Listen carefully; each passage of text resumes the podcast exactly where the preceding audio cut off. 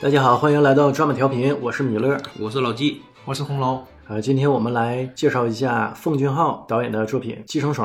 这部电影呢，获得了今年戛纳电影节金棕榈奖。我是在两千零六年第一次接触到呃奉俊昊导演的电影《汉江怪物》。这部电影跟其他我看过的这些怪兽电影啊有很大的不同，它重点不在怪兽身上，它主要是在韩国政府啊，对社会阶层这方面对对对对对，给我印象最深的一部作品呢是《杀人回忆》。这部电影呢，也是奉俊昊导演和宋康昊，也是《寄生虫》的男主角合作的一部电影，是根据真实的呃刑事案件改编的。今年据说这个案件杀人凶手已经找到了，但是呢，已经过了这个韩国的这个追诉期，就是即使找到了这个确认他是杀人凶手的话，也不能对他采取任何法律措施。还有是他二零一三年执导了《水国列车》，这也是奉俊昊导演第一次跟好莱坞合作吧？因为嗯、呃有介绍说嘛，当时韦恩斯坦还在，韦恩斯坦负责引入嘛，啊然后就说对他这个整个片子、啊整个导演剪辑的嗯不太满意，嗯要按西方这种审美重剪，然后导演这边就不干，最后就两边谈，谈完以后决定可以让你出一个导演剪辑版，然后跟但但是上映的不一样。对，但是它嗯上映的还是要按他西方的剪。当时也是在国内上映了。对，一四年吧，一四年好像上映的，稍微晚了一点儿，但是能上映也不错。当时中韩关系还非常好，《雪国列车》也是宋康昊是算是男二号，男二号是吧？？他俩拍了好多片子，宋康昊是这个凤岛的御用男主角了。然后宋康昊也算是就韩国国民级的男演员了。你要说国民偶像，可能他不是这种风格的，他不是偶像派，对这他是他真正的实力派。对，他但是就是受大家所喜欢嘛。嗯，他就是总演一些呃小人物，但是就是大家的喜爱程度还是非常高的。我感觉嗯可能像黄渤这种类型， 对，你说黄渤，我想到了范伟，对对他应该是在韩国的影响力大于呃黄渤和范伟在中国内地的影响力。对嗯他差不多就是第一人，有点差不多这个意思。然后给我印象最深的就是《杀人回忆》里头，最后就是当时宋康昊所饰演的这个警察，多年了辞职之后，又回到他当初接触到这个案件的第一现场，这种茫然的表情啊，对最后啊，知道冲着镜头。知道凶手的一些线索，但是对对对，就是五味杂陈的那个表情啊，久久不能忘怀。多少年了，这是好多年前我看的一部啊电影，但现在我还能历历在目啊，就那个表情。对《杀人回忆》算是非常经典的韩国片了。都说是这一部片子嗯开始让韩国电影走进中国，中国观众就开始正视韩国电影了，觉得韩国啊，电影是从这一部开对始，啊应该是从这一部开始，大家普遍都是这么认为的。零三年左右，当时也是都说零三年期间嘛，也嗯是韩国电影的一个大年，就是有很多这种优秀的片子。然后我们再说说这个《寄生虫》，这个热度啊都快过去了，因为它是五月份获奖的电影。然后现在我们录节目的时候已经是九月末了，呃我们节目的调性是向来不追热点，只炒冷饭，所以我们等各大播客都谈完这部电影之后呢，我们也来聊一聊。我大概复述一下这个电影的剧情，实际剧情很简单，宋康昊所饰演的这个父亲叫金基哲，这一家子呢家庭生活非常困难，住在一个半地下室里头，一家四口都没工作，母亲呃还有个儿子基宇，还有个女儿基婷，这一家四口都没有工作。就是电影一开篇四个人在家，然后你就能看到很明显的他们找 WiFi，那、要这找个要找那嗯没有信个号要找那个免费 WiFi，家里肯定是首先没有网了，原来那个不能用了，别人家的把密码改了，就是摇数找，他妈就问他，哎，干嘛呢？说 WiFi 密码换了，上不去了，他妈就很。弄别人家的外甥女对儿，嗯，他妈就很很惊讶，哎呀，那咋办呢？那以后这个信息就发不出去了，手机肯定是欠费的，首先是这样的，嗯对吧？你短信发不了，嗯对吧？你只能蹭别人的网络，你手机欠费啊，你没有自己的网络，跟外界已经失去联系了，相当于你就能感觉电视也没有，电话也没有，嗯，就是非常简陋的一个家庭环境，家徒四壁啊。然后他们就找找找，妹妹也说，那你试试一二三四五六七八九，嗯啊，我试了不对，那你倒过来呢？就感觉这个方法也很简单的，嗯然后也试过不对，然后他爸这个时候就跟他说，你举高点儿，到信号在高处，他们说这个半地下室嘛，嗯，也是这种感觉，最高处像矮人一样嗯就是那个厕所、卫生间、地平院啊，儿，对对对马对桶那儿，马桶那儿。你就能感觉到他这个导演做的这个这个力度挺大的，这个视觉冲击。马桶的位置放在最都高处都都啊比，你们的生活要高。人活在马桶的下面。，对 对。 然后他们也是在马桶旁边找到的信号，后来呢，有个转折点，儿子的同学来到他家里，送了一个礼物吧，对，因为你就是来这家做客嘛，带东西来嘛，送了一块石头，说像那个对风水石，景观石吧，是呃，对，但他说嘛，能带叫来盆景儿是吧能带来那个财运嘛，能带来运气，嗯所以他就一直留着那个石头嘛，就感觉就是这个运气是这石头带来的，所以后来这个儿子去哪儿都抱着这个石头嘛，几次出现这个石头，整对个这个电影里，然后这个季宇的同学，就这儿子的同学，给他介绍了个工作。儿子同学呢要出国留学，应该是然后他这个家庭教师这个位置，他还不想给别人，因为他喜为什？么不想给别人？对他喜欢上那人家的一个女孩了，他那教女孩儿教那个学生，应该也喜欢他。呃，应该也是，他是上高二吧，好像、嗯高二对应该是高二。说等他上大学，我就跟开始跟他正式交往。在那之前呢，你帮我看着 他，但是他有点小看这个季宇的水平，他可能合计，你看你什么也不行， 对你家庭这么困难呢、对你不会把我这个喜欢这个人拐走的，嗯，没瞧帮他没瞧起人家，帮他给占个位子。嗯有点小看青春期女孩对于异性的这种向往。对他不在乎这些东西，而且你能看出来，他这个同学就高帅富，应该是家里条件很不错，从一个细节能看出来。说的他不送了一个景观石嘛，嗯说这种石头我家有很多。就啊爸就喜欢这些东西。呃，对对对对，都放在那个什么阁楼上啊。我想应该是一个全月的这么一个嗯嗯嗯住宅或者是一个别墅，对吧？对咱脑补一下，对，应该这个条件比他高很多。而且你啊能感觉出来，这个人不一样。他们之前在那地下室嘛，半地下室，在嗯半地下室生活，在吃饭聊天的时候，就看对面过来一个醉汉。这个醉汉其实这个作用还挺大的，过来然后就在嗯几次出现这个场景对啊就在他旁边小便，他家地下室嘛，窗户就在门口，就在他那小窗户便那里明白那都嗯能进来的。对，然后他妈就说嘛，你压根儿贴上一个写着禁止大小便。嗯，他爸说没有用，这人他喝醉了，他根本不管呐。嗯，完，他女儿就说：“这样人你得喊，你得你得就是跟他使用暴力的，嗯就硬碰硬才能才能嗯走。然后他爸就说嘛：“啊，那阵地吧，说那你整赶走他了，他下边还得来。人穷志短，对不懒你就能感觉到这种底层人民嗯 真是像老纪说，人穷志短，就是这样的。嗯，没有话语权。就是当你处在一个人微言轻的一个状态下的话，你说话也没人听。没有底气，对，第一是没有底气，第二即使说了也不会有人去重视，嗯也不会人有人去重视倾听。对，对，然后这个高帅富的同学正好来了嗯骑小摩托来来了，人看着一眼，人马上就说了：“大叔，你怎么搁这儿小便呢？就给这轰走干嘛了呢对对。然后大叔还不忿儿，这个高帅富同学就跟他喊嘛，也也不动手，一喊就是气势一上来就给那个吓跑了吓跑了。吓跑了，然后爸爸嗯，就还觉得哎，你看你同学真厉害，这真有气势，有钱人就是不一样。这个就能让你感觉到阶级这种阶级的感觉。对嗯因为这个同学也没有什么什么想法，就觉得这很正常，嗯对吧？你怎么能这样呢？而且给你喊走了也很正常，也不是说要炫耀或怎么样的，就是骨子里的。然后这个基宇啊，这个儿子做了一些手脚，因为他没拿出大学毕业证嘛，然后让自己的妹妹季婷在网上做了一个假的文凭毕业证书，然后就通过这种形式得到了这个家庭教师的工作，这也是卖了个关子，就是引出下一个对呃嗯事件。通过这个儿子基宇呢，然后又把这个他的妹妹介绍给朴社长他家，当这个朴社长家小儿子的家庭教师，美术教师就美术教师嗯啊美，术教师刚开始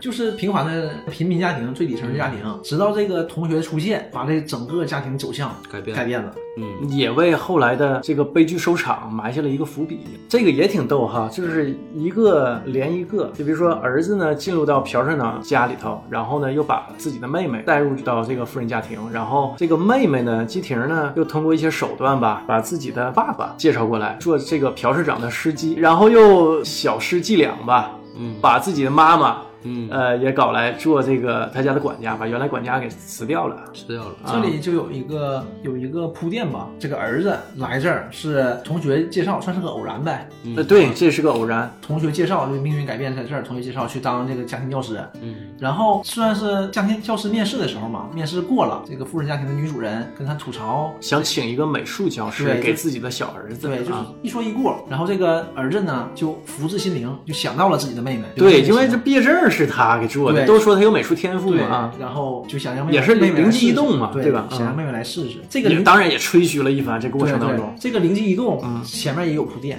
嗯刚开始家庭没有经济来源了嘛，他们负责给披萨店做那种外卖披萨的纸盒，对，嗯，然后折纸盒，对折纸盒的时候，和店主的一些沟通吧也不太好，他妈妈不太高兴，店主说他们嘛，老嗯，板店说他们长。那个店啊长，对，但是他儿子呢，就哎一下过去就把这事儿给圆过来了，还要接这个这里面那个打零工那活儿，对，你就能感觉到这个儿子是很机灵的，嗯挺机灵的人。哎，对，也是为下一步把对自己妹妹带到朴社长家埋下一个伏笔，对，就是吧随机应变能力非常强。对对对，但是从他妹妹把他爸和他妈就是想介绍过来的时候，就已经不一样了，嗯，就已经是有计划的了，嗯，因为他就是给那个司机下套嘛，对下完套回先来给司机干跑，回来说的时候，他儿子就跟他妹妹说啊，计划已经开始了吗？这就个能整部明显电影吧提过好几回计划这个词儿，嗯，等到故事剧末了的时候呢，就是宋康昊所饰演的这个男主人就说的计划，人生有什么计划，就大概这个意思啊。你有计划，但是也不会按计划来，呃就就用是我们话讲，就是计划没有变化快。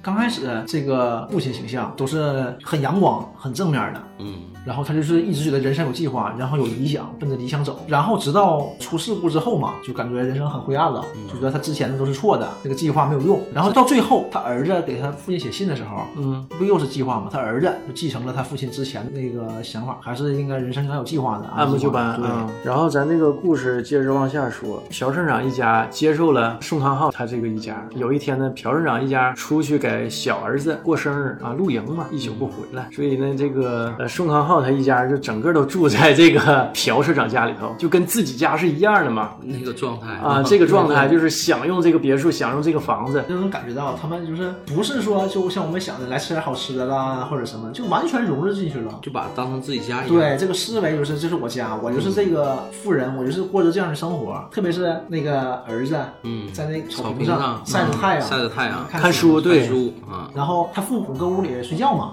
沙发上，然后就看着外面，看着他，嗯完了问他嘛，说你在干嘛？啊他说我就是想要这种感觉，躺在自己家的庭院里，嗯那个晒着太阳，嗯，特意找感觉来了。转折点是在当天晚上，对，一切都很和谐。嗯，那个女管家又回来了，前任女管家嗯说回来取一些东西，然后实际上揭露了一个女管家一直以来的一个秘密。这个别墅啊，有一个防空洞，是前任这个主人前任房主留下，对留下来的，但是呢，这个朴社长一家都不知道，女管家把自己的丈夫啊，相当于寄生在这个朴社长家地下室，对是这么一个状态。。而且这个地下室挺好呢，挺大的呢，嗯，呃嗯什么都有，嗯，一间一间的，卫生间、马桶什么都有，洗澡的什么都有。很全。但之前嘛，就是已经留个引子，就说的朴社长说这女管家哪儿都好，就说特别能吃嗯啊，两个人一个人吃两个人饭量。对，嗯其实她就是给她老丈夫对。对，给他带出来了。有一点特别不好啊，就是我觉得这也是导演缺乏编排能力，就是在这个妈妈穷人家这个妈妈跟女管家在地下室沟通的这段这这个时间，然后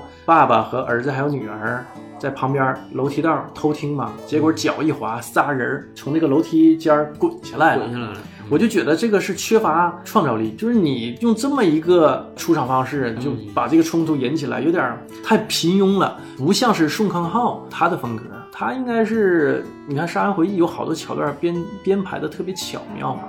在这里完全就没有这个体现。嗯，就是你想想，很多电影都是这么拍，脚一滑，咕噜咕噜就滚下来了。你能想象得到，所有的这种偶像剧，嗯，包括国内大陆的这些偶像剧，都是这么个拍法。都是你就觉得没有办法拍了，没有办法把这个引出来，就这么一划就出来了。所以这个冲突就起来了。他是以这种平庸的方式带出这个冲突，就是太你看的时候，跌份儿啊！嗯对就你这么一个大导演，对吧？对很跌份儿而且的，戛纳金棕榈就感觉稍微有点儿，跌份儿就是跌份儿。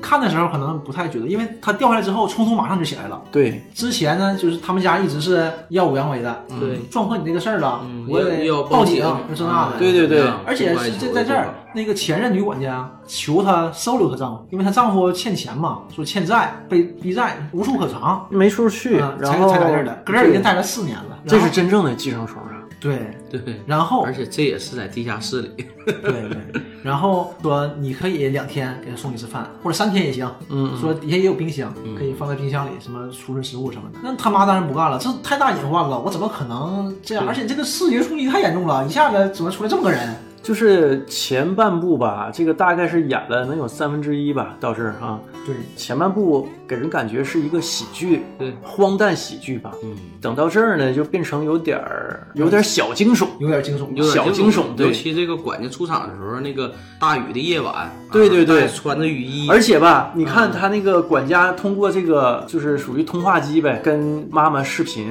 嗯，那个镜头啊，对对对，很你感觉很惊悚这个管家很吓人。对，脸上被打的青一块紫一块，对然后一直在笑，这这种笑太太瘆得慌了，我觉得是就是画风突变嗯嘛，前半部就是很幽默、很搞笑，完后半部就是到这儿了，就是有点儿因这种为惊悚刚感。嗯开始也是，他们出去玩儿，就是过了个生日嘛，特意看了，天气非常好，孩子还说呢嘛，万里无云，只有几片云，云也不是乌云哟。然后他们就在这儿吃饭的时候，刚才说儿子还在外面晒太阳嘛，嗯，然后晚上吃饭的时候，忽然间打闪电，嗯大雨就下下来了，这个整个气氛就慢慢的开始变得压抑。嗯，对，烘托出来了，这一下矛盾一起啊，这个女管家就把他们这一家的情况，你看就知道了。然后他因为滑下来嘛，一情急就喊，哎爸，你压着我了。嗯，啊一看这是就一给家人，视频给拍下来嗯拍了，成完视频拿着这个就要挟他们，就说的你看你们再给我造次，我就发给朴社长，让你们一家都失业。马上这状态就转变了。对对对，刚原来是是人家求他家，对对对，现在女管家人家求这个这穷人这一家啊，哀求。然后画面一变，在屋里沙发上，呃，这个前任管家给她丈夫按摩，嗯然后这丈夫拿着手机搁那乐，完他就问他你乐什么呢？他说我手里现在就像拿着核弹的按钮，然 后然后镜头往前一推，他们四个人蹲在地上举举着着手，手，嗯哎，就是那种快老实点儿，韩国一惩罚不老这样吗？跟那跪着完举手，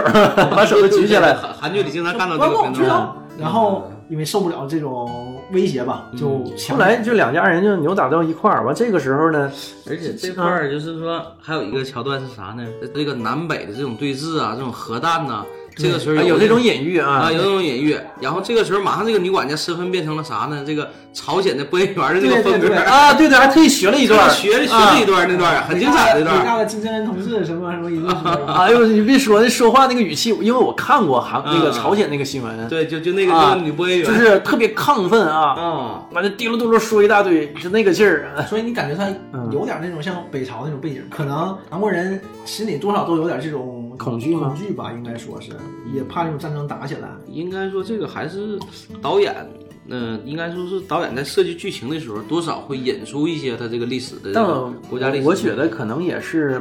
半开玩笑似的吧，因为嗯他对，它里面导演放的主题落脚点不是在这儿。对，这个电影我觉得啊，整部看起来之后啊，嗯，跟《杀人回忆》比啊，这也是我觉得是奉俊昊应该是巅峰之作了，《杀人回嗯忆》差好多、啊整个的这个编排呀、整个这个表现形式，包括这些隐喻啊，给的太直白了。嗯，呃，就是你马桶放的特别高，就你嗯生活还不如一个马桶，你生活还不如一泡屎。嗯，这种隐喻就在这里头，太直给了。你这么一个大导演，这么直给这些东西，就是是不是黔驴技穷了？啊、我觉得可能也是风格不一样。嗯这种呢，对于像我这种普通观众，嗯可能感觉更好，嗯因为你能看懂的更多。更直观一些。你像去年《燃烧》嗯评分那么高，嗯，但是就像网上说的一样，《燃烧》不看解析根本就看不懂这个电影在讲什么， 所以这种片子可能拍的简单一点儿，更受观众喜欢，所以你就能感觉到这部片子就是在一个艺术片的这种题材下，还是一个类型片儿。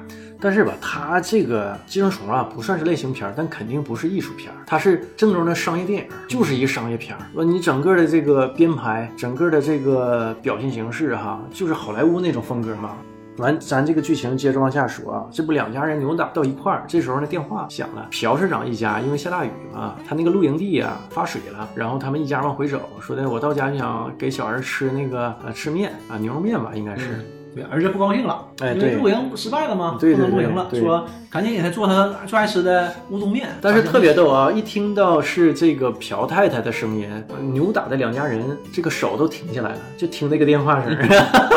这个时候就惊悚中又有一点小幽默啊，小滑稽。这这里不是很多都充斥着这种黑色幽默。对，黑色幽默，然后就是打电话的时候，这个穷人家已经占上风了，嗯，毕竟四个人打两个人嘛。对，是人他啊，俩，而且这个有俩年轻力壮的儿子女对儿，对吧？而且这个母亲是那什么练球冠军练练球运动员， 练练球运动员，那人是有奖牌的，嗯对就是对影片一开始就已经给了一个那个奖牌的特写对啊，，有个照片儿，对，就是所以说人家也是练过的。嗯，而且爸爸跟妈妈开玩笑的时候，妈妈就说的：“这刚才你这是开玩笑，你要不是开玩笑你就废了，你知道吗？”确实特别强悍。然后这个时候把这个管家两口子就怼到地下室了嘛，都绑起来了。这个过程当中吧，女管家也后脑受了伤，一脚被踢到地下室嘛。在朴社长一家人回来的那一刻，啊他们都猫起来了。对，这个危机算是暂时解除。有点像哈，这中间他之前不说过一次嘛，就说的，就说我们那就有点像寄生虫，灯一打开，呼啦一下，就像蟑螂一样，都猫在嗯你桌子底下。然后最后危机一个一个解除嘛，嗯然后最后就全汇集在这个茶几下面，茶几下边儿，对对挨对，排躺着，然后等着等机会跑出去嘛。又有个冲啊，突，就是这个小孩呢就不想搁屋里睡了，呃，就这朴正儿子，一定要露对呃营，就跑到他自己院子里露营了。对对对，然后这个朴社长和夫人呢就在沙发上睡了，那得看着孩子呀。哇啊还有段激情戏，对， 他这个在沙发上睡，然后那仨人走不了了，就在他们前面茶几下面，茶就几下边儿来，就在黑影里，嗯，就感觉这个确实是寄生虫嘛，对就这是个点了一下题。为什么我说这部影片哈，处处都是只给了隐喻？既然是隐喻，你就别只给嘛，给的这么直白，这不也是吗？处处点题嘛，嗯太直白了。然后这里出现一个问题，就是朴社长和他夫人嗯，就是在呃沙发沙发上上聊起来，说这个说气味，说这个味道我也想说几次三番，几次啊提到的对对味道对嗯，但是挺有意思啊，就是。这个富人家庭的两个男性朴社长和朴社长儿子，就是提到这个味道了。嗯，啊，朴社长女儿和这个朴太太，就是从始至终没太说这个味道是嗯啊就什么。是没感受到过，嗯因为最开始就是这个女儿和这个穷人家的儿子在一起嘛，嗯，那都已经有非舌常吻了嘛，对，至少是舌吻的，舌吻了对啊，吧？至至少舌吻有镜头，嗯，那东西人家感觉挺好呢，还很也没说有味道的事儿啊很迷恋在一起呢。嗯，但是这个小孩儿就很早就发现了，他是第一个发现，就是说家庭这四个人啊，对味道都一样。都一样。他们回家之后，他研究呢，我们是不是嗯呃用不同的香皂啊，洗衣服用不同的洗衣粉呢、 嗯，正在纠结这个该怎么弄，那母亲就怒了，那我洗衣服还分四次洗啊？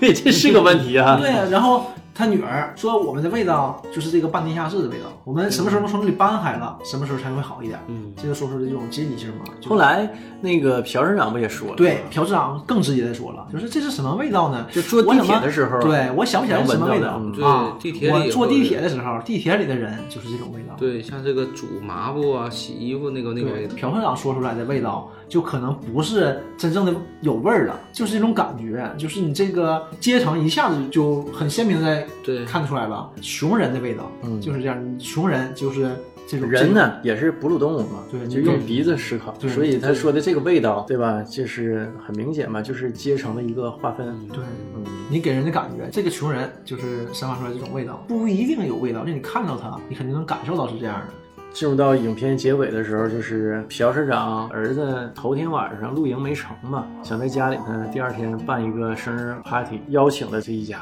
子，就是包括这个父亲，还有这个女儿和儿子都邀请了。嗯然后这个时候呢，在这个生日宴会上，管家的丈夫出来了，他在地下室里挣脱开束缚嘛，完然后从地下室里出来了，出来了，一刀就捅了女儿，穷人家这个女儿。然后这个母亲呢，就跟这个管家的丈夫就扭打起来了。厮打在一起，这两年前过生日吃蛋糕，剩了一部分，他那个孩子可能还想把这个吃了，晚上自己就下来了，把嗯，冰箱打开，把蛋糕拿出来跟人坐着吃呢。这个时候，管家的丈夫呢，晚上就出晚上来出来偷吃偷东西哎偷摸的，咱哎是偷吃东西吗？对我以为是给他庆祝生日呢。没有，他就出来了，完事儿被小孩一下看到了，小孩一下吓傻了，就吓得非常严重，当时说抽抽过去就了，抽过去了，都吐沫子了，然后说什么十十五分钟之内必须去急救室，要不就会有生命危险。嗯这也算是个伏笔，因为往后他又晕了嘛。嗯但是我不知道是必须十五分钟就要急救，还是说就是富人有这种想法，把这个看得更重。他是怎么说呢？就是设了一个线嘛，表明这种紧迫性。啊而且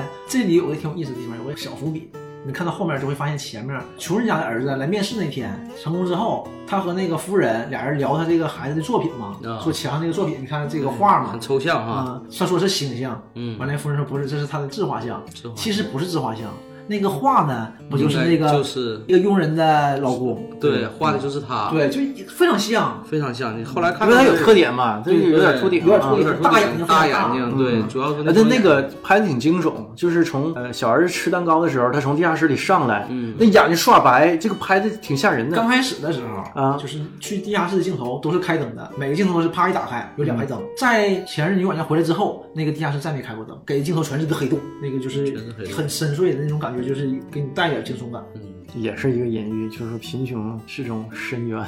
嗯是不是也有这种隐喻？有有这方面。完就是到达影片的高潮嘛。朴市长问父亲要这车钥匙的时候嘛，往好救自己儿子，呃，送医院嘛。父亲就一扔这个钥匙，压在这个女管家丈夫的身下面，对拿那这个练个球这个运动男人员是地下室这个男的，因为之前穷人家母亲踢了女管家一脚嘛，女管家就因为这个，虽然刚开始还活着，后来就死了。然后这个丈夫也是肯定歇斯底里了，然后上来之后第一反应就是把这个酒喝了，一坛子酒呜呜呜喝了。从厨房出来的时候拿了把刀拎。把刀刀，嗯，呃，很淡定的往前走。我刚才看的时候还跟那个米勒说呢，就像那个谢广坤似的，嗯那、哎是嗯、可可有那个劲儿了。秃顶大眼睛，嗯，然后出来之后没二话，过去就给那个照着这个女儿一刀，嗯一刀一刀一刀就扎那儿了，然后躺下然后躺，下然后一下子场面就乱了，没有一个人去救人，妇也人们没有一个人去制服他，对，那嗯妇人们哗全跑了，全跑了。然后也有救人的，对呀救人这的是他那个父亲朴他朴父亲啊一直朴市长在女儿不把那个穷人家儿子给背走了吗？之前穷人家儿子被女管家丈夫拿那个风水石风水石，嗯对吧？照脑袋来一下子，这不倒了吗？对倒了他也没死，爱情嘛，他给他救整了嘛，然后这边是没有人管的，小男孩又看到这个鬼了。嗯，当就时吓晕了，大当时白棍就儿晕了。下雨呢，那朴市长一家非常着急，那你这可能十五分钟又不行了，赶紧要救人嘛。但是那边还躺着一个呢，根本就不但是吧，这段拍的不好在哪儿啊？女儿受伤了，嗯，那么长时间，这个父亲呢，搁那儿也没干嘛，就给压着那个伤口，啊嗯就是对没什么具体的救治动作呀。可能也是什么的懵了，也不知道该怎么救。我觉得有点儿，这个这里头一直嗯表现的不是特别好。表现的这个父亲是很软弱的，给我的感觉是出这个父这个父亲的形象一直是很软弱，而反而是啥呢？这个母亲是一直很强势的，对从他的这个出身啊，呃运动运动员员对出身对吧？然后包括这中间和这个呃前任管家这家的搏斗啊，到这等到这个前任管家这个丈夫出现的时候，这个杀人只有他一个人在跟他搏斗，最后拿那个烤肉的叉子直接给他插死了对啊！这这一直是他，所以这说个父亲呢，就一直按着这女儿的伤口，伤口嗯其实你按着也没有用，而且这个女儿还说呢，这个这段也是吐槽别了压父亲，别压了说啊！你爸你别压我了，疼你你压我更疼。嗯。一激灵，把手就松开了，然后看着他女儿，可能也是也傻懵了，也不知道该干什么。嗯，然后那个朴市长就说：“你快来呀，快来救我孩子呀！”这个也是个冲突，你是不知道是我女儿，但也是要生病了，就搁那躺着，哗哗淌血。啊，对呀、不这个不这管个时候就是一个是富人家的孩子，穷人家的孩子都需要救治，你来救谁，对吧？哪怕自己带走也行啊，啊，就对没呀、有这个。没有这个就赶你赶紧看看我这个，我儿子都这样了，嗯赶紧去医院吧。紧着喊然后借司机，还是赶紧懵的的，，嗯，那你把钥匙给我，把车钥匙给我。然后他把车钥匙撇过去撇过去了，而被压下来。这块儿就是，被那个女管家丈夫压在身子底下了，对嗯嗯，然后他过来要拿的时候，那个女管家这丈夫真是捏着鼻子干这件事儿。就嗯过来了，一看，哎呦，就那个那个朴市长那个表情啊，对哎呦，特别不屑，捏着鼻子把这个女管家丈夫这个尸体，当时已经死了嘛，嗯就翻开完拿这个钥匙。然后我觉得吧，这个就是这个父亲这个杀人动机啊，他是一看这个朴市长这个不屑的表情，对这些人把那插死他女儿那把刀拎起来过去给朴市长一刀就给扎死了。我觉得这个杀人动机不是特别充足，这块儿吧有几个点，呃，一个是啥呢？你看啊，始终是贯穿着这个味道，啊，朴市长始终说的这个味道。这个味道应该是每次提到味道的时候，这个父亲呢都会拿着自己衣服闻一闻，对我有味吗？他总是觉得好这个事儿是他自己身上的味道，嗯啊，本身他可能有这种这种心里有这种自卑感啊，对你就会感觉到这个呃阶层不一样嘛，这个贫困阶层，嗯这种自卑，明显的自卑，明显自卑，自卑对，与夹杂的那种自尊，对就有点儿受不了。呃，这是这是一块儿，这个味道这一块儿始终是自卑。然后再一个啥呢？就是在这个生日派对当天呐，让这个他这个父亲就这个金斯基去干啥扮演这个印第安人，嗯，这他当时是很接受不了的，你就觉得你你怎么让我干这活呢？后来不说吗？这一天算出工加班，当时你看他这个这个这个这个父亲这个形象很冷漠的，就是已经很麻木了，说你这干嘛这怎么让我干这活？因为 呃这个社长家也不知道前一天这一家人这穷人这一家经历了什经历么，啊了对非常疲惫了。就对非我常疲惫你你这这个个他暴的雨嗯连惊带吓的，好不容易跑出来了，然后回家一看，家里里发大水家已嗯经没有了，家里发大水而了，且当时就是而且这个水发得特邪乎，都感觉都没没脖了都对，眼啊。看没门了，他们出来了嘛，出来之后就是没门的时候才跑出来，把一些有值钱的东西拿走。嗯这个时候谁也带不走啥，对都被淹带不走了，啥而且家里都说被哎实话没什么也没有啥，对那时嗯你候能整感觉个到回来路上这种无助、这种茫然吧？因为这个秘密被揭发了，嗯。该怎么处理地下室那一两口子呀？对，那个对啊女儿不就说了吗？说你这就那意思，这就回去了。那地地下室那俩人怎么办呢？嗯这不问这一嘴儿了他吗？爸说有计划有计划，他老说这个计划，嗯，实际上后来他揭示了嘛，哪有什么计划？对没就是计划嘛，随缘而安啊没嘛。有按计划走没有计嘛划。然后回来就发现这一一家里也没了，是吧？而且他女儿很茫然，这段刻画的也很犀利的，就看着马桶往外反水，因为马桶本身就比外面水面低呀、它肯定要反水的。嗯，然后他坐在马桶上，马嗯桶呼呼反着涨淡水，淡定的抽着烟啊，全是粪水，啊我对操！操分水然后他看了一看，就洒水上了嘛，嗯然后把水抬起来，蹲在马桶上，嗯。然后抽了一很淡定，就很漠然的，嗯已经没有什么可救的了，对已经不知道去救搁啥这抽着烟了。因你为觉得是淡定啊，实际上这是一种无奈，对，就是无奈我就说很漠然，认了，对，就已经这已经这样了了，啊。对，而且不是不，他家庭这个问题不严重了，他是满脑子想的都是这个这个事儿怎么处理，嗯，然后儿子也是，那肯定住不了了，也不光他们一家，对，很多很多人，人都这嗯样，然后他们就搬到了体育馆，嗯，在体育馆里临时的急救急，嗯，应急就是我一的看这个应急体设育施馆里头，实际住着好多跟他他们家一样的人对，啊这。肯定是政府行为，说嗯快应急避难，去嗯体育馆吧，然后发的备注。嗯，这个时候，他爸也觉得就是跟原来预想的不一样了嘛，不一样啊了，就很消极了，说就是不要有计划了，说计划那意思计划永远赶不上变化嘛，就如果没有计划就不会有错，随机应变不会有错，就这么想了。然后他儿子也觉得不行，我一定把这个问题解决了。这时候又拿出这块石头，从这会儿开始，这块石头就贴身了，放在包里。那个很明显的感觉，要拿这石头去杀了这两个人。啊，你你从哪儿看出来？我可没看出来是。他拿那个石头过去啊，就是拿出来就是防身的嘛，去进那个屋，他拿出来了嘛，从包里拿出来。你说是谁？儿子吗？啊儿子，对。第二天儿子这个去父亲家的时候是拿着这个包的，是拿包里是装着这个石头对那的，他我感觉他是把这块石头，你看啊，有一段是他回到家里嘛，家里不发水了，对，发水很奇怪嘛，嗯，这个石头从水底飘上来了，啊，呃，这段我不太明白，我也不知道是是一种隐喻啊，还是这种这种呃文，化写也作是吧一种隐喻吧，也是一种。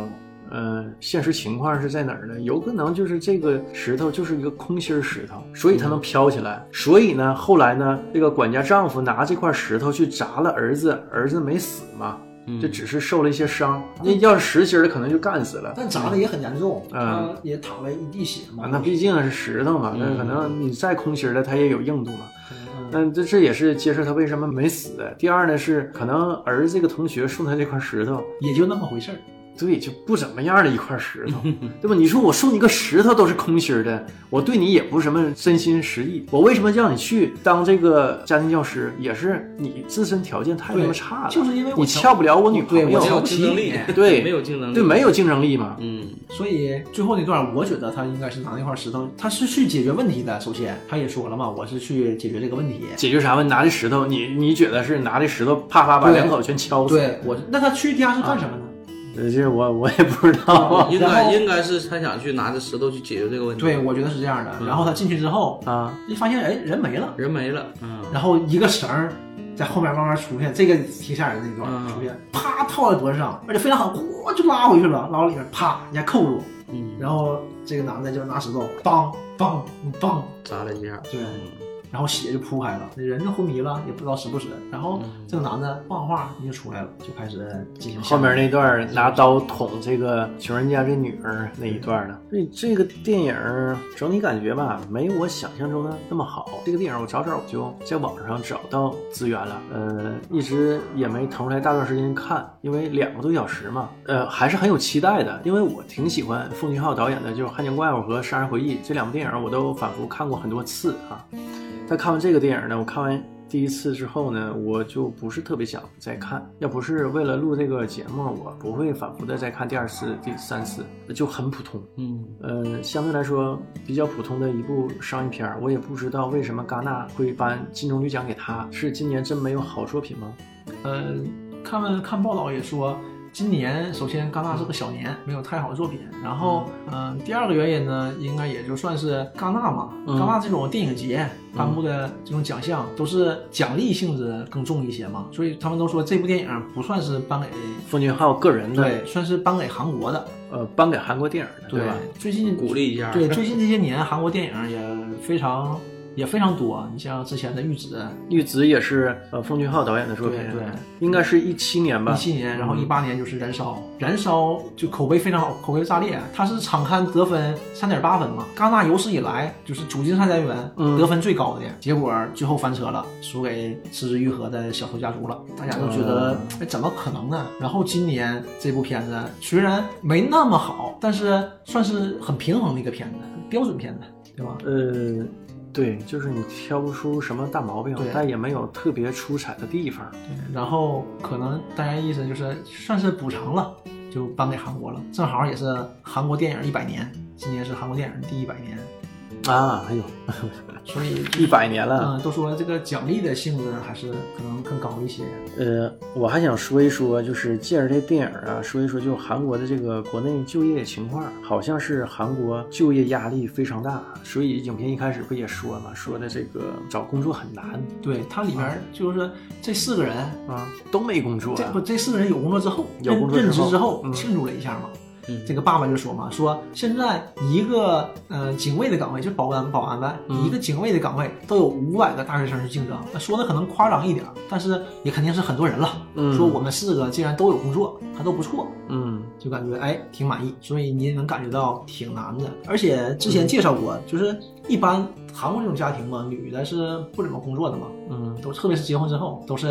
呃男人工作。他家做过很多工作，呃，刚开始说是做这个台湾早谷蛋糕，说古早吧啊、呃台古湾早蛋糕，嗯，黄了。我查了一下，这个是二零一六年左右。嗯在韩国非常流行的这种网红店、蛋糕店非常流行，嗯连锁的这种啊哈、七八个月就开了好几百家店。然后呢，就是新闻爆出来说他这个蛋糕里啊有化学成分，当时的一个很大的一个社会新闻，一下就完了。对，就这个父亲做过这个，对，就很然后大一这个女管家的丈夫啊，应该也是从事过这个行业对，，说是就因为干这个借的钱，然后欠了高利贷。对，然后还不上了。嗯这个他们家呢也做这个，所以也没成功。没成功之后就没有工作了嘛，开嗯始靠折这个皮箱盒嘛。就四处打零工吧对。他爸还干过代客泊车，对，他就问嘛，说嗯爸，你干代驾的时候是不是开过奔驰？说明还干过代驾？嗯，就代客泊车嘛，嗯不，代驾。是代驾吗？对我看是代客泊你车。听啊，是刚开始他问的是代驾，就说明他爸干过代驾嘛。嗯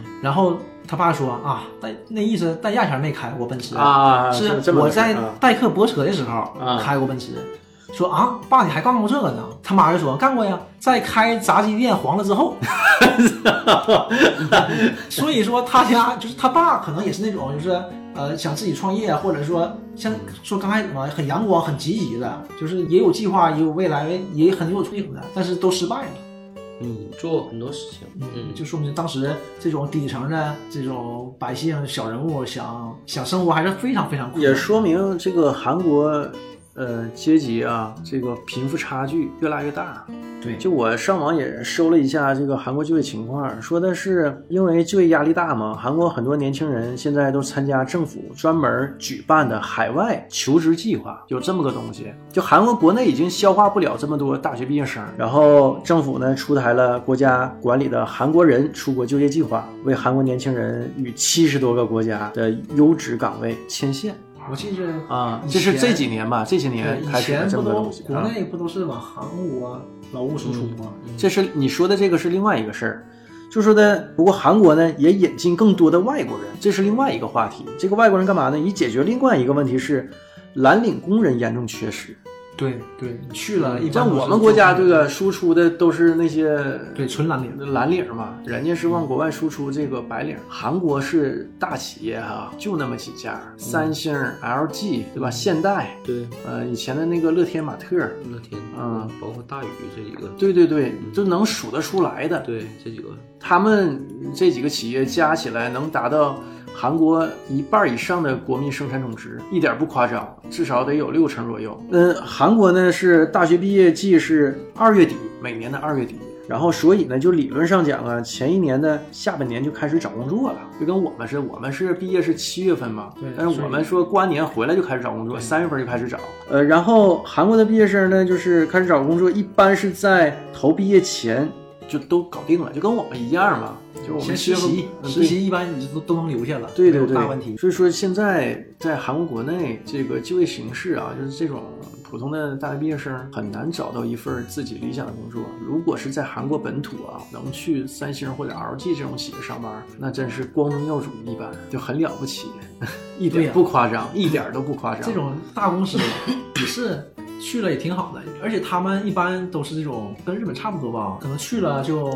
保险了，就一般不会被开掉什么的。嗯呃，一般是这个这点吧，韩国这些大企业跟日本应该是有点像，除非你犯什么大错，但一般情况下呢是不会裁员。那除了这个企业本身有一些变故，比如说要破产，或者是确实不行了要关闭一些分公司、关闭一些工厂，呃，早期的这个韩国的这个企业是啊不裁员工的。你说到这个，我想起来前天嗯我看了一个报道，就是说什么呢？韩国在这个几年前发展过程中是很膨胀的。那个时候啥呢？这个国家是在拿举国之力来支持这几家公司，你像什么 LG 了、三星了，包括大宇了，现在这几个。然后呢，在这过程中呢，这几个大的这种跨国公司啊就开始世界各地的开始去做一些产业，有些东西不挣钱也做啊。所以那个时候我把这坑先占着，有点像我们现在这几几大互联网巨头哎而一且样啊。那个时候就是啥呢？这个多到什么份儿上呢？我不知道干啥，那我先随便找个行业先干着，而且这可能不挣钱的也干着。那时候那个时期的韩国人的这个心态是很膨胀的，都有一个就是国内经济腾飞的这么个时就期，发展的太啊迅速了。你想，它对本身是一个经过这个最早这个整个朝鲜半岛是被日本统治的，是吗？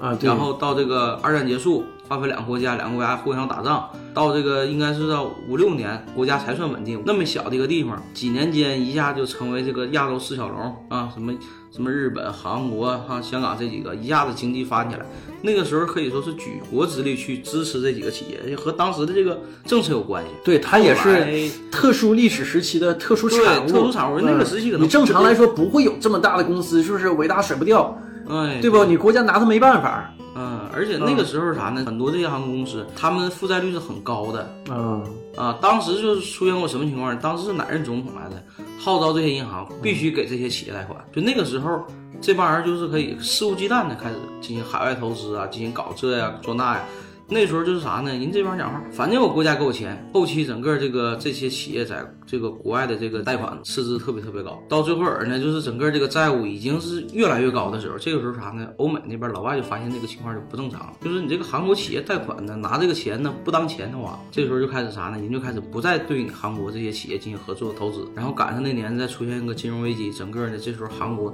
国家当时已经是濒临破产，最后没招儿是哪儿呢？向货币基金组织进行申请贷款。啊，国际货币基金组织啊。然后当时他们这个政策开得很苛刻啊，而且为了因为这个事儿，当时这个韩国举国上下呀也在普及什么什么 IMF 啊，这个这个货币基金组织啊，当时人民是很恐慌的，就说这个一旦这个他们这个贷款援助进来之后，那个时候国家失去话语权了，人民的这种国家这种存在感都降降得很低，他们当成一种啥呢？一种亡国的一种状态。不为什么呢？就说的当时开出的政策是很严格的，啊呃，当时是我记得我看了几条啊，就是其中有一条啥呢？呃，不允许这种企业员工终身制啊，还这样，啊、原来韩韩企的员工是终身制的，跟日是不允本差不太多。，对，原来他们是不开除员工的，后来是啥呢？就是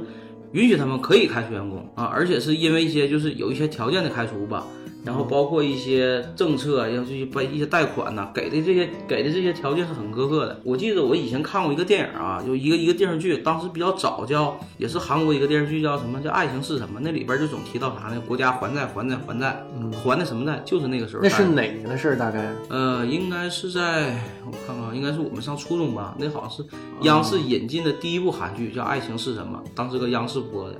当时就总提到就是这个韩国人民在还债，那时候我们我就不理解，我说还什么债？后来一看，就在还那个债，那个时候嗯呃就是呃，我我不是说的电视剧这个上映时间啊，我是说这个还债，韩国还债这个时期是还债应该是在九十年代吧，九十年代嗯啊，那时候就开始啥呢？就是这个事儿吧，也也还有引出一个什么呢？当时这个韩国是举国上下号召民众还这个国家的贷款债务。当时这个老百姓把自己家所有的金子，啊那是应该是九十年代初期或者八十年代末吧。应该是在九十年代九十年代初，嗯，因为经历过金融危机嘛，所以那个时期就是韩国很多这些人呐，老百姓啊，把家里这些所有的金子捐出来给国家还贷款。嗯，啊，所以这个短期之内，当时收集上了很大的财富，但是这些财富对于他还要还的债务还是很少，九牛一毛。九牛一毛啊！你毕竟老百姓手里这点钱，对于他们还债来说太少太少了。但是通过这个事儿也能看出来，这韩国这个民族是很团结的。当时国家号召这个事儿，老百姓也确实在做，而且这个债务也在不断的在偿还啊！就通过那个事儿之后，然后整个这几个跨国集团呢，你是这个大宇了、现代了、LG 三星，这个扩张的步伐相对来说减慢了。这个韩国企业哈、就比如说这几巨头，嗯，三星大到无法想象，大头幻想对，就是它它起步阶段太吓人了，它涉及的领域特别多，特别多啊。，对你像它，你没发现吗？它的这个这个规模啊远远胜于什么呢？我们国内什么中石油、中石化这一类的，我们只是在这个本行业做大，他们是啥呢？各个行业有前插足。就是有句话啊、叫韩国人的一生哈、嗯就涉及到三件事儿，哪三件事儿呢？就是死亡，嗯然后税收，嗯，对吧？这个每个人都交税，还有三星，真是嗯，三星是有医院、有保险公司、有银行、太多了。有建筑，而且在这些领域都做得特别好，不光是在国内做得好，就比如说双子大厦，三星承建的嗯，啊，都特别牛，而且那里头有一阵儿三星还做汽车，三星但是还他没做汽车没做成，没做成，这是啊他没做起来的一个产业。对，就是说那个年代吧，就是说正好是这个韩国人民最膨胀的时候，包括这些韩国的公司也是最膨胀的时候。通过那一回还债，整个韩国经济咔嚓一下，那是当吧时可能也是比较泡沫式的，比较泡沫，就是那个那个年代泡沫式经济嘛。嗯但是现在这几大巨头嗯，也算是掌管着整个韩国的命脉。嗯，对，经济命脉。对，就像甚至现说在可能说这个上层建筑的一些领导人的变更都对有他们的身影。这种种种选举都是有这财阀后面支持的，对，而且不像美国那种就是很简单的那种经经济支持，或者是我要占一点话语权而已。嗯我感觉韩国这种都是领导人，就像是这几大财阀代言人一样，就已经占比已经很很你大了。看啊韩国总统是来回换嘛，但是三星一直都是 那个状态嗯而。且韩国韩国总统还有有个特点啥呢？刺反下台总统没有一个好下场。对，下台都被审核，都被关起来。还有自杀的， 对还有回不了国内的，对流亡的，对吧？王的啊、啊，我还有前两是被关起来我昨的，天看一个报道，写谁呢？写那个卢武铉啊啊，前前总统卢武铉嘛，这是当时可以说是这个什么，以这个很亲民的这个一个形象，总统形象。当时说这个女儿要去留学没有钱啊，这这这怎么样？这后来报道下台之后嘛，没多长时间报道出来了，有这个企业进行贿选给钱啊，几次出来道歉，最后下场也不咋好。韩国总统始终就是这个结果都不是特别好啊，历届这几届卢武铉不就是这个下台之后， 事隔几年依然揪出来这个事儿，朴槿惠干脆直接给给判了。对，朴槿惠就是还在任期之内就啊给判了嘛。啊对，而且朴槿惠最明显嘛，嗯就是纯是三星支持起来的。他你看啊，就是之前这个三星太子爷嗯不也进去了吗？啊对，进去了，完了朴槿惠也进去了，嗯，然后太子爷早就放出来了好几年了，啊，朴槿惠还在坐 牢。对呀 这似乎能说明点什么。而且人家说这个当时是有有传言猜测啊，就是朴槿惠的下台呀、和这个当时乐天的政策有关系啊，因为当时乐天不是支持那个那个那个美国啊萨博那个萨博对吧？萨德中国萨德对萨萨德德对。然后中国抵制，我记得那回有一回我去抚顺的时候，啊，在抚顺的乐天玛特商场门前就看到一帮人游行，那那段时间就是那样的。啊，一七对，年初，对一七差年不多初那时候，啊对，非那常个时候整个中国就是很抵制韩国的，就从萨德这个事儿开始，哎就对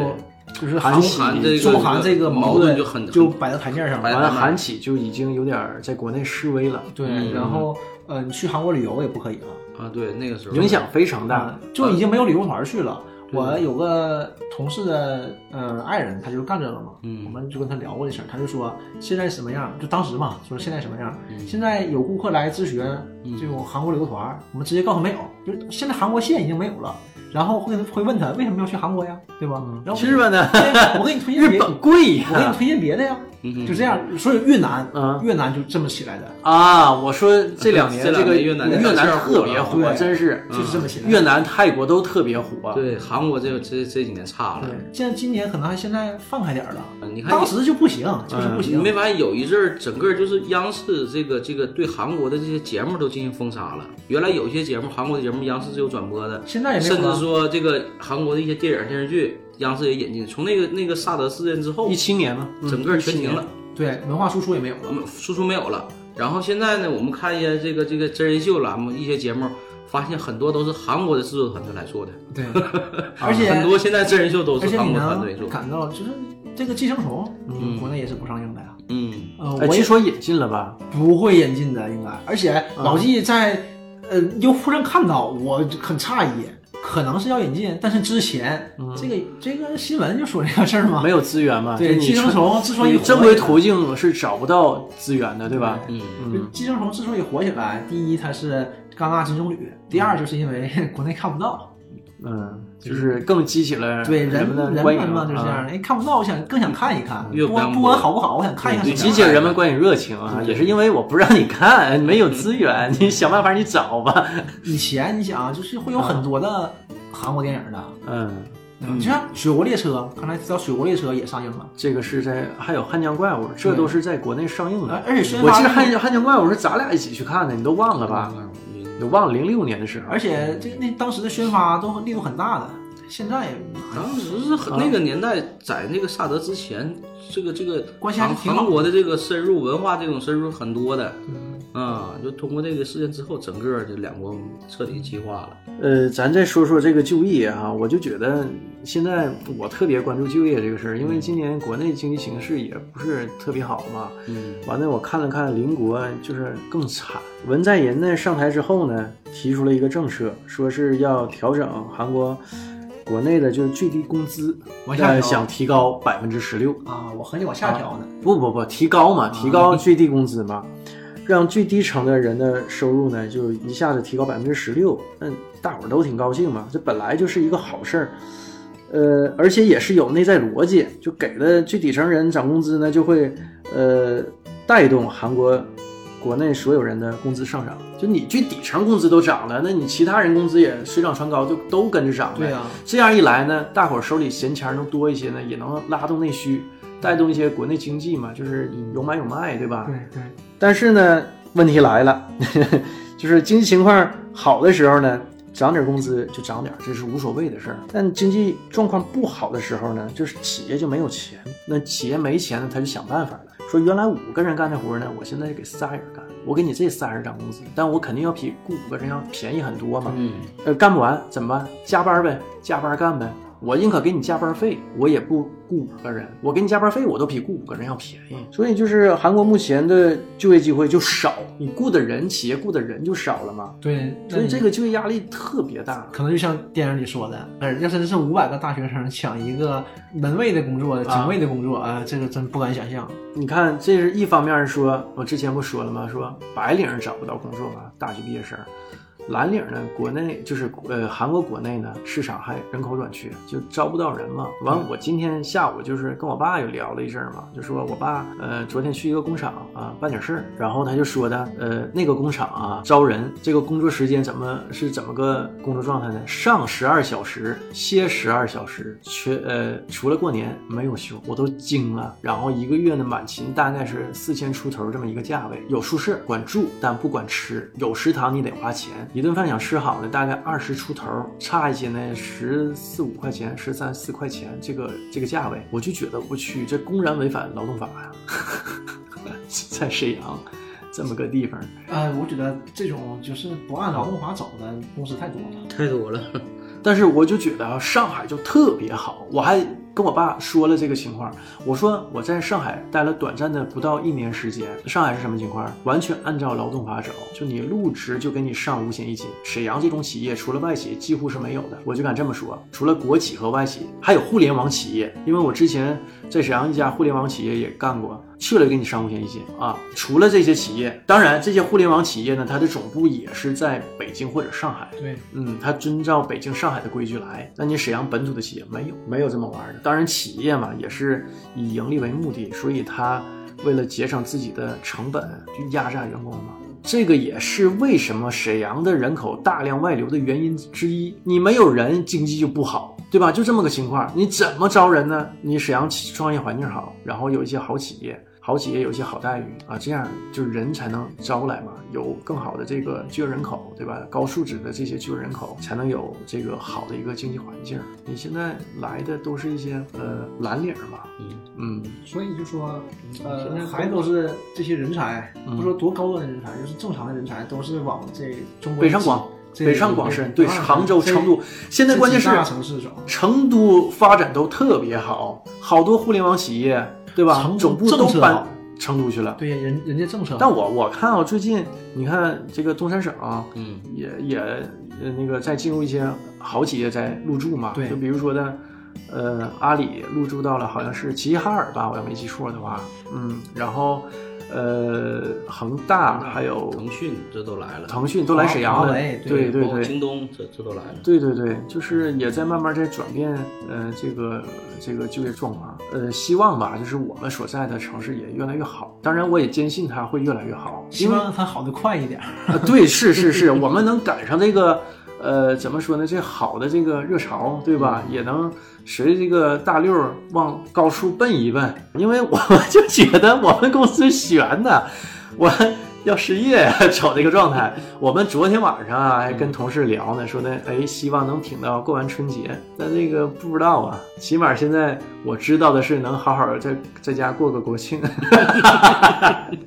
行，你不 错了，我们七月份的奖金到现在没发呢，嗯，这我们倒是不差钱儿，现在就是你呃，正常该给的钱都给，我们公司嗯对外也号称不差钱呢，但是那不也没发？就是所以这个沈阳的一些企业状态都很低迷啊，跟其他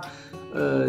地方的企业就没法比。对我一直觉得啊，就是沈阳这个城市也是二线城市当中首屈一指的，嗯，起码说的跟杭州深呃呃这个跟杭州比不了啊，起码跟什么武汉、西安、成都不应该是一条线儿的吧？但现在应该是跟成都是没法比呃，说到成都，我就想说这个，嗯像我们公司，啊。我们公司也是个分公司嘛，嗯，沈阳分公司沈，阳分公司，沈阳分公司的很多业务嗯就被成都分公司抢跑了。呃这个重庆啊啊，重庆啊啊是 西南，他们啊建了一个西南西南的分公司啊，总部在重重庆庆啊。嗯那我就很纳闷儿啊，就是呃，自己公司内部怎么还打擂吗？还打擂台吗？呃，那你大公司是一统一的，但是也小公司各有各的利益呗，嗯对吧，？也那是你有个竞争呗。，对，人家有本事，人家把你这个业务抢走了，你感觉还一切都挺好的，你觉得不会有任何问题，没有人能抢走这个业务，确实没有人抢啊，你是垄断的，嗯但是被你自己人抢走了，嗯，我记着去年你还跟我说，你们公司在大量的招人，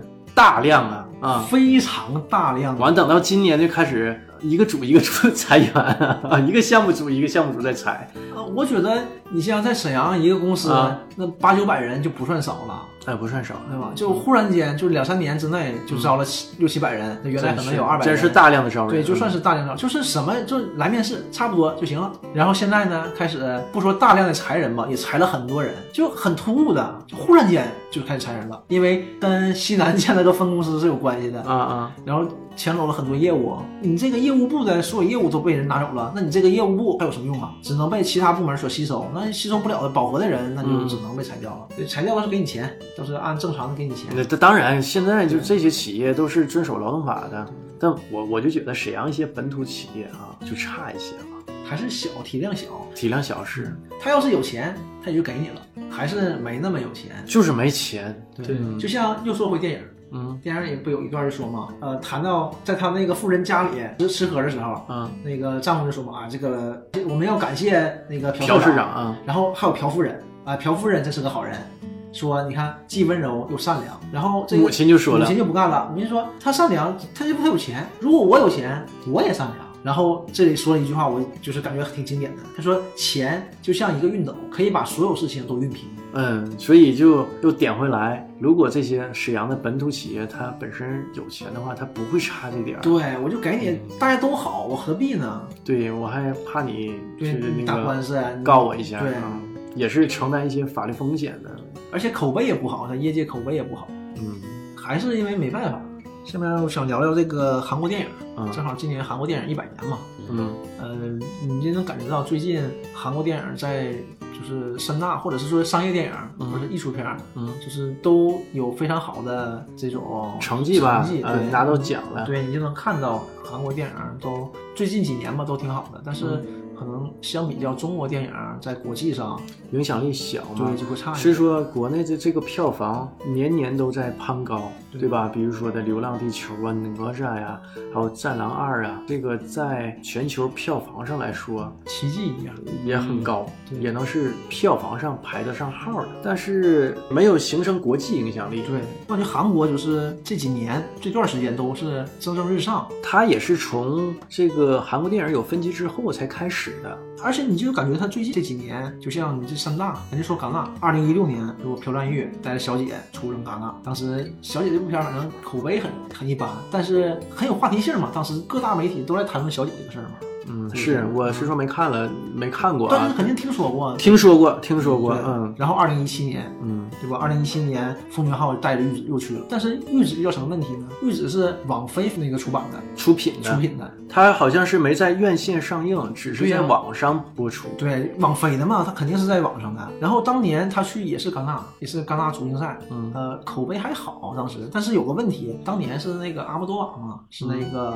时任当时的足竞赛的评委主席，嗯在还就刚开始戛纳这个电影节刚开始的时候，嗯这个片子还没有人看过的时候，记者采访阿姆多瓦的时候，他就说了，我不会把金棕榈颁给一个不在法国本土院线上映的电影，就已经定位了，玉子不可能得奖。特别是那段 时间，零六年、零七年那段时间，嗯这个网飞发展迅速的时候，嗯，就是和他这出种品了，传统投的资了大量对电影儿和这种啊传统电电影人就是冲突非常强烈。传统电影人都是感觉电影一定要在电影院看，你这种大荧幕、这种音效，嗯在这环境，对我漆黑的环境，你很专注的看它，嗯这种艺术嘛，电影是一门艺术嘛，对吧？但是网飞呢，就变成一种日常消遣嘛，你在网上就能看，短平快，我觉得这个也没错嘛，没错啊，啊，这只是是两一个这是两种的两放映种形式嘛，对，对吧？两种媒一介样不同，嗯传统的就是媒体就不认这个事儿嘛，当时现在还好一点儿，因为正视它了。你觉得它它就这样，它变化因不了为我觉得是做大的嘛。对你想想，最近我们看那个电视剧《全裸导演》，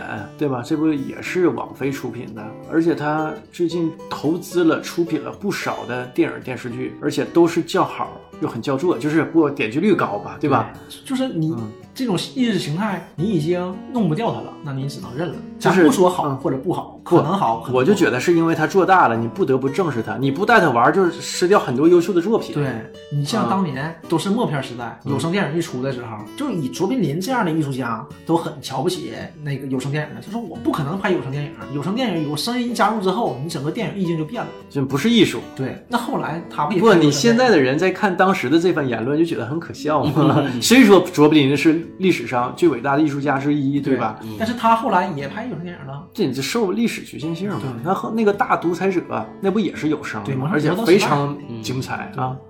玉石本身可能也不是那么完美，因为本身它这个和这种资本方面的和好莱坞式的这种运作，可能对奉俊昊有一定局限性。就像刚才说《雪国列车》似的，嗯可能有些原因，完加上这个网飞和戛纳之间的矛盾，也没选上很正常。然后就一年以后，李沧东再一战戛纳，带着《燃烧》就来了，这个就就完全不一样了。当时《燃烧》一出就口碑炸裂，不行了，场刊三点八分，刚才说嘛，它四分满，这是历史上最高分。然后最后虽然呃翻车没得到，给小特加油了，但是让人久久难忘嘛。再有就是今年《寄生虫》，就是豆瓣上看一个影评嘛，就看当时戛纳还没评完呢，嗯就说一定要把去年燃烧丢了的呃金棕榈拿回来。大家很多人都有这种感觉，就是说，呃，去年算是戛纳欠说白了就给了一个感情分儿。